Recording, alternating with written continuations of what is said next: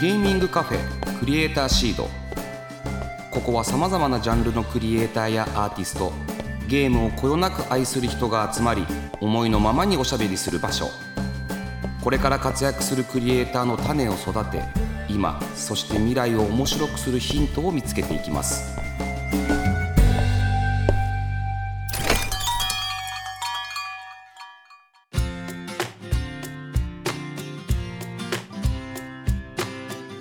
いらっしゃいませゲーミングカフェクリエイターシードオーナーの坂本和則ですこの番組は毎回ゲストをお迎えしてまったりコーヒーを飲みながらゆるーくトークしていきますぜひお聞きのあなたも一緒にお茶を飲みながらリラックスして聞いてくださいね、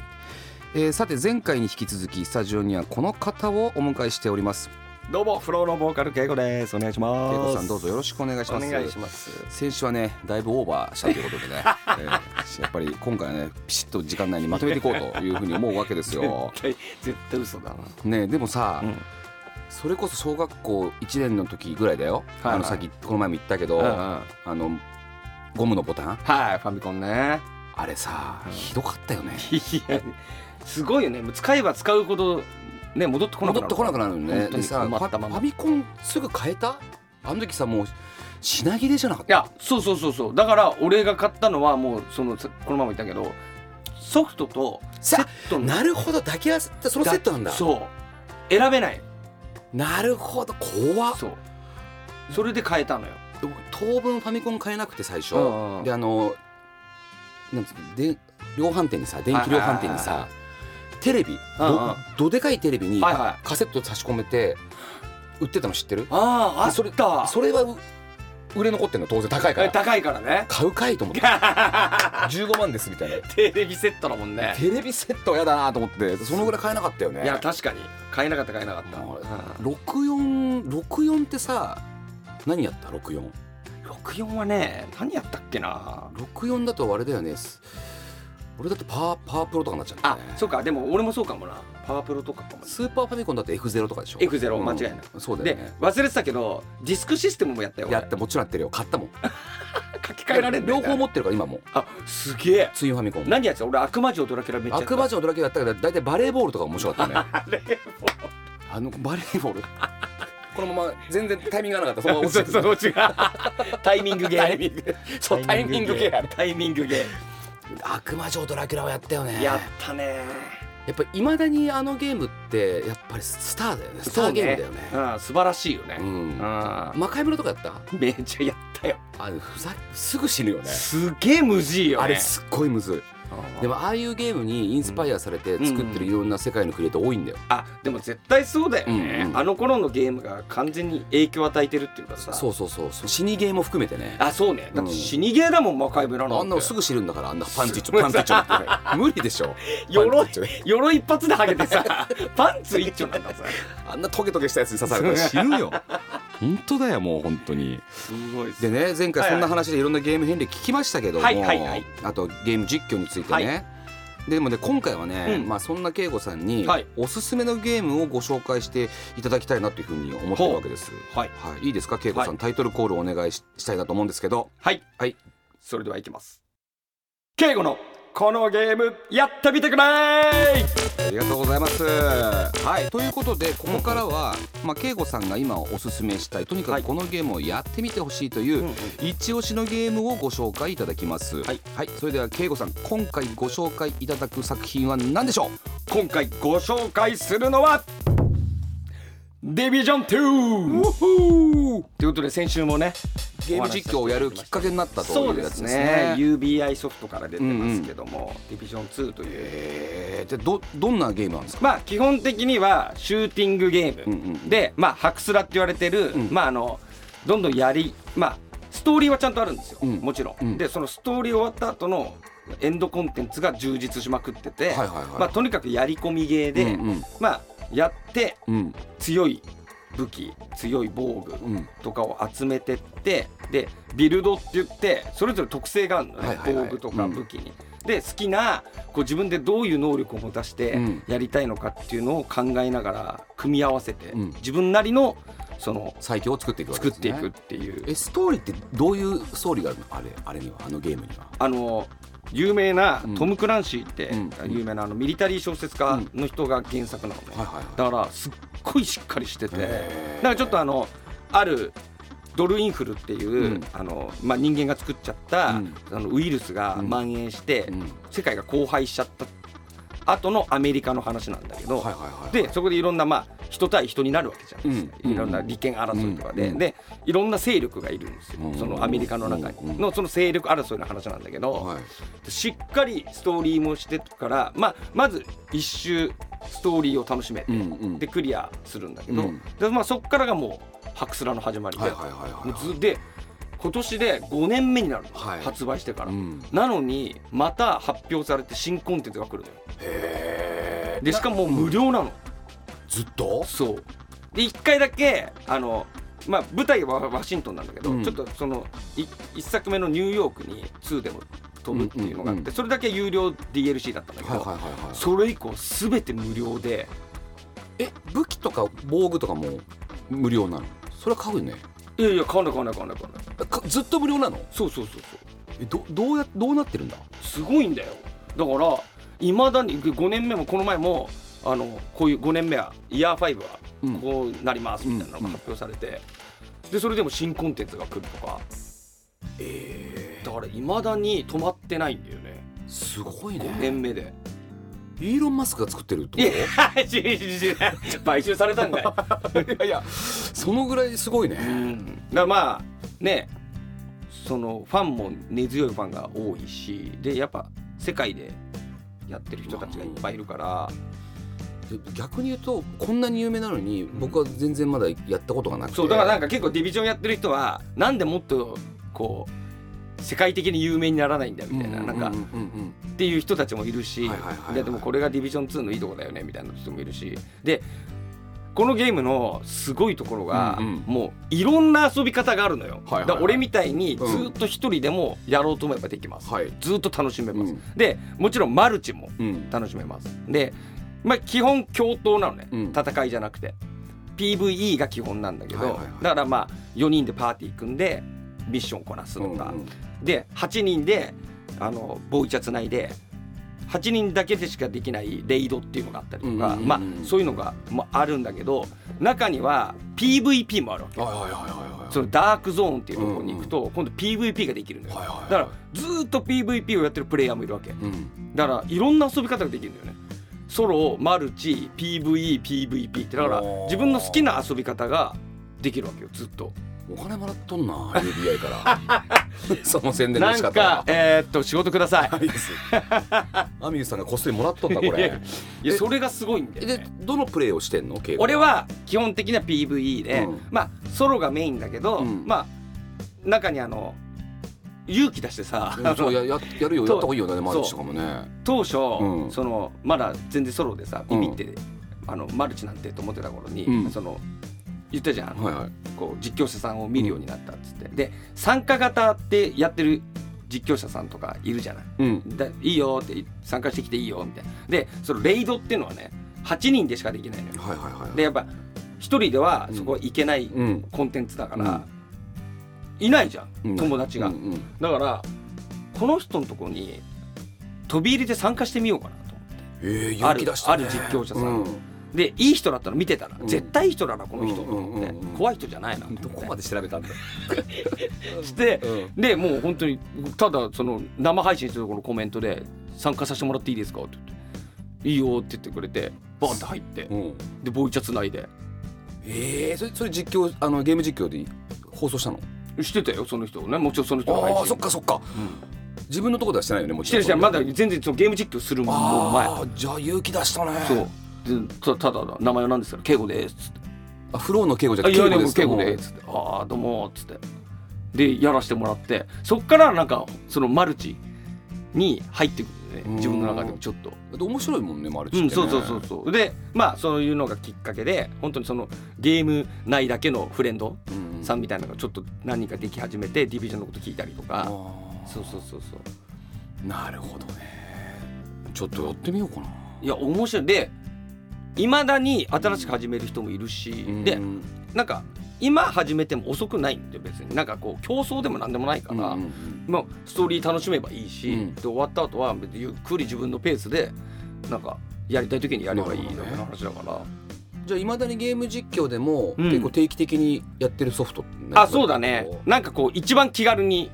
あーできる考えないでもいいなるし、ほもどうねもはや慣れてるから、うんうんうんそうそう一番喋れるっていううんか、うんうんだからたまにやったりとかしてるけどへえそうなんだ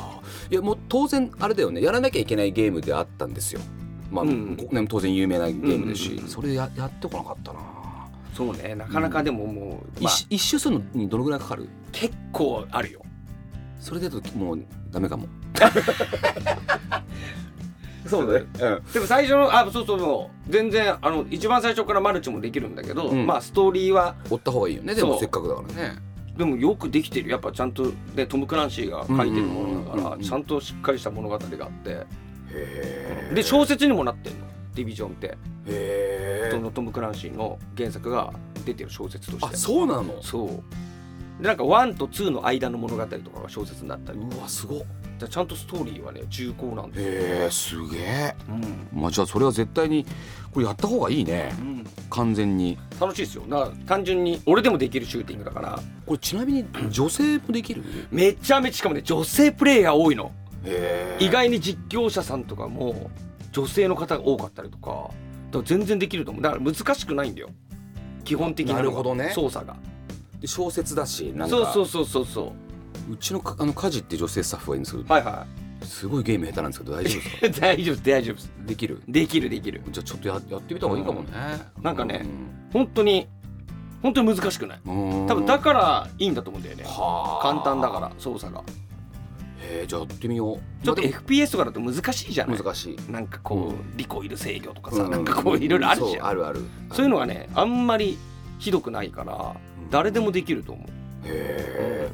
まあやりますこうそこまで言われたらそれやりますけど、教えてくださいねいやもちろんもちろんじゃあちょっと実況に今度入り込みますわちょちょちょ来てよじゃ 行きます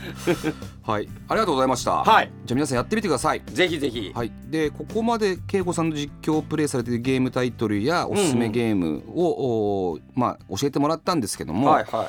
僕からもね、うんえー、と恵子におすすめしたいインディーゲームあるんですよこれ。聞きたいうよん、でこれね、うんあのいっぱいやってほしいゲームは確かにある。はいで今日ちょっと紹介したいのは「はカース・オブ・ザ・シーラッツ」っていうゲームタイトルいでなんて「カース・オブ・ザ・シーラッツ」っていうゲームタイトルなのね。はいはいでこれねどういうゲームかっていうとマルチプレイで最大4人までで遊べるゲームなんだけどはあのなんだっけメメトロイドバニアっていうあの 2D、えー、と横型スクロールシューティングゲームアクションゲームなんだけどどあの主人公が、うんとある悪魔っていうか魔法使いによってはこうネズミにされちゃうのよ、あはうんネズミにされちゃうのあねはでそのネズミにされたやつの魔法を解くためにはいはい戦いに行くっていうゲームなんだけおうおど、うまあ、基本的には1人でもできるあうんうん一人であのよ4つのキャラクターがいるんだけどその中から一人自分の適性あーこっちこれこの子がいいなみたいなのを選んで、はいはい女女の子もいたりするの、うんうんちょっと多様性でしょ今なるほどねで確かに確かにで選んで戦いに行くんだけど、うんオンラインマルチじゃなくてねローカルで友達同士で4人で選んで戦あいーのでこれがねそういうすこごくあの面白いんだけど、うんうんそもそもシューティングとしてもしっかりしてる、うんうんでキャラも可愛い、とかうんうんで協力プレイができるって意味では最近出たんだけどでそれもプレイステーションでも XBOX でもスイッチでも出てるのねすごいうん、だからそういうインディーゲームにうんあのやってもらうと次ちょっとインディーゲームの入り口としてはいいんじゃないかなっていうあふーうなるほにどね思うのよ。はいはいはいだはからいカース・オブ・ザ・シーラッツははいやってください。あわかりましたまああのコード送ります。えじゃあ ありがとうございますいやーうんなるほどうんね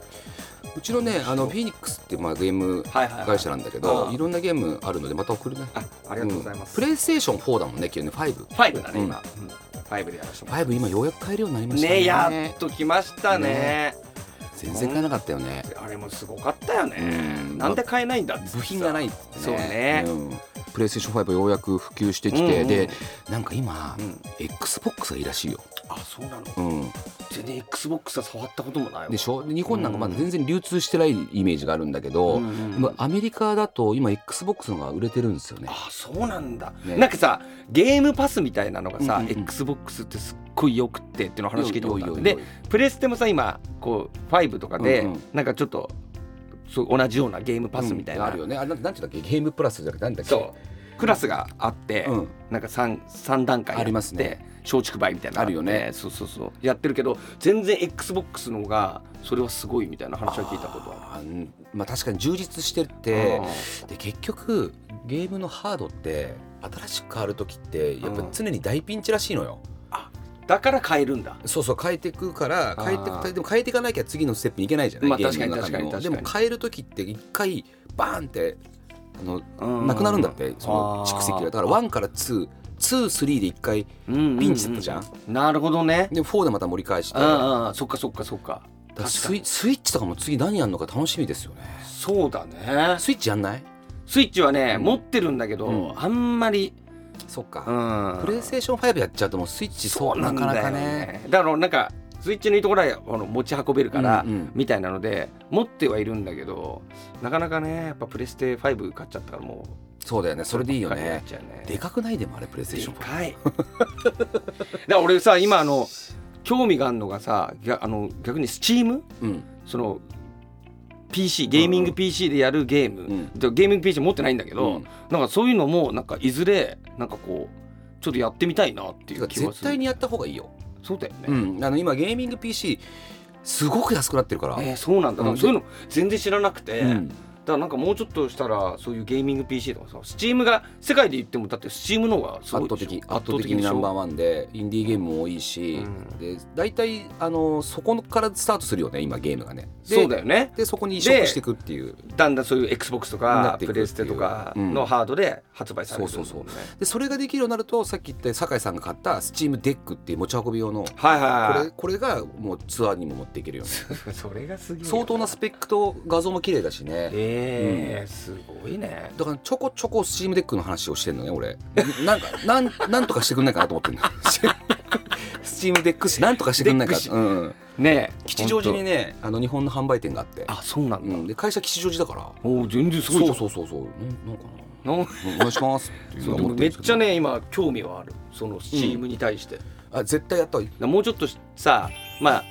今まあツアーが落ち着いて、うんで今20周年なんだけど俺、うんあそうだそうそうで7月1日にちょっとでっかいね、うんアニメ縛りフェスティバルっていううん自うん分たち主催で、うんもうワンマンなんだけどあのでっかいライブをやるわけよいつえ7月1日、うん幕張メッセ国際展示場ホールでおーやるんだけど、まあ、そういうのも一通りねがっつり20周年やったらさ、うんうんもうちょっとなんかこう YouTube のこういう配信ゲーム配信みたいなのももうちょっとなんかこ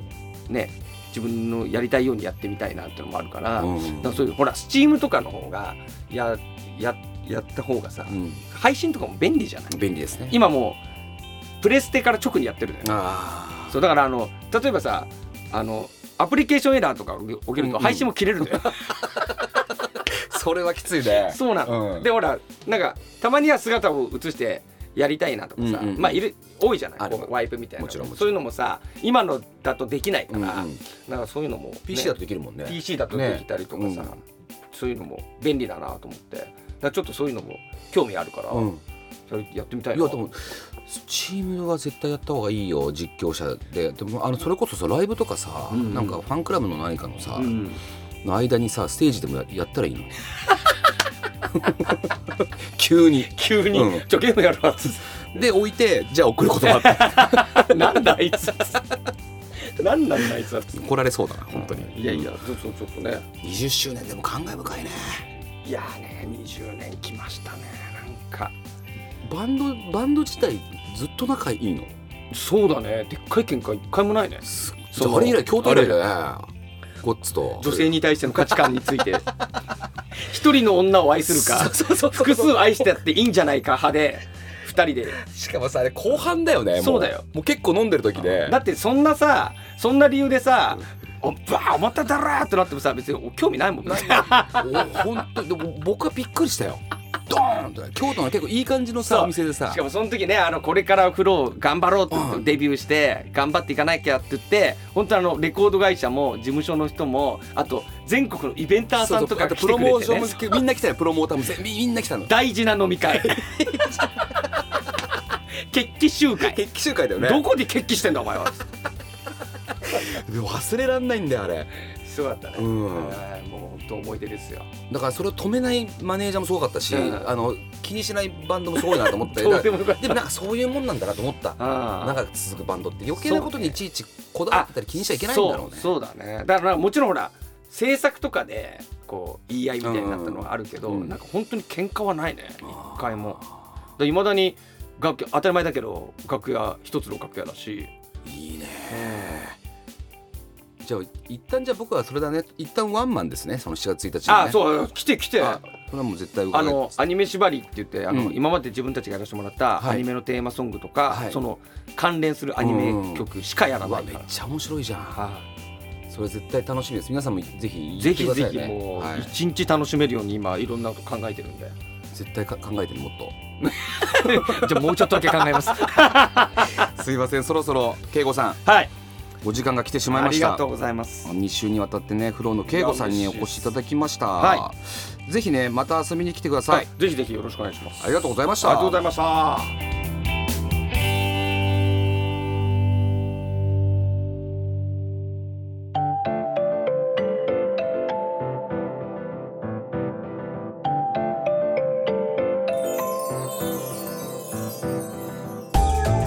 坂本和則がお届けしてきましたゲーミングカフェクリエイターシードそろそろお別れのお時間です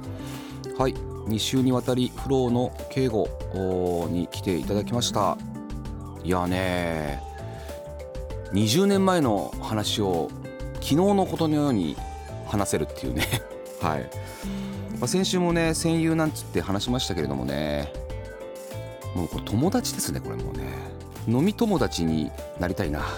今度飲みに行こうさあ慶吾さんがね紹介してくれた「ディビジョン2ねこれはあのもう当然ながらもうメジャータイトルでありましてやりたいなとは思っていたんですけど手が出せなかったゲームだったと。まあ、一人でもここから始めた人でもできるっていうことでじゃあ今度梶菜々子さんとね一緒にスタートしてみようかなマルチでプレイしましょうはいそしてねフローもう20周年ですってよ2003年にデビューだもんね2003年ね「贈る言葉」でデビューデビューっていうかねあれねインディーなのインディーの扱いだったんですけどでリリースしてでその次の「ブラスター」でデビューしたんですよでその辺のところも全てなんか一緒にね、あのう打ち合わせとかミーティングとか出させてもらってたんであの送る言葉ができた時もよく覚えてるんですよねなんかね多分ね送る言葉やってみないって話で2日ぐらいで竹がねアレンジ上げてきたと思うんですよねでこれがまあかっこよくてねまあ、今でこそねいろいろなアレンジ替えみたいなのやってますけどあの時って結構新しくてでしかも海援隊いやすごいなそれできやっていいのみたいなとこからありましたけどなんか思いっきりやりなさいって武田鉄矢さんのビデオコメントとかもらってましたよね当時すごいなアミューズなんて思った記憶がありますそこからね僕はね違う道に行きましたけど彼らはずっと音楽を続けやり続けでアニメソングをやり続けな本人も言ってましたけどねどこに行っても居場所がなかったと自分たちはとロックフェス行ったらアニソンでしょって言われたりとかアニメフェス行ったらロックバンドでしょって言われて自分の居場所がなかったって言ってましたけどでもそれがようやくあの何も言われなくなったっていうふうに言ってました本当にやっぱり続けるってすごいことなんだなって改めて思ったのと同時にね本当に尊敬しますよ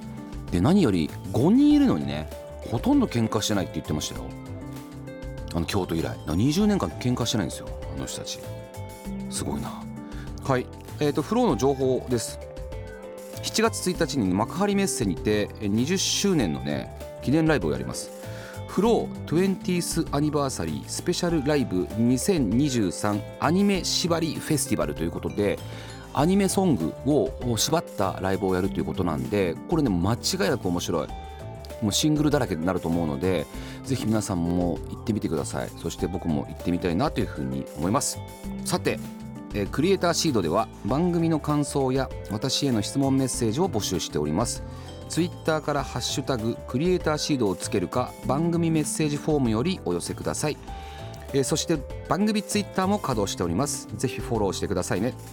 えー次回5月17日えーの配信はお声優の飯田里穂さんをお迎えします東京インディーゲームサミットで総合司会を担当していただいたことでもおなじみ、えーどんなお話が伺えるのでしょうお楽しみにそれではここまでのお相手は坂本和則でした。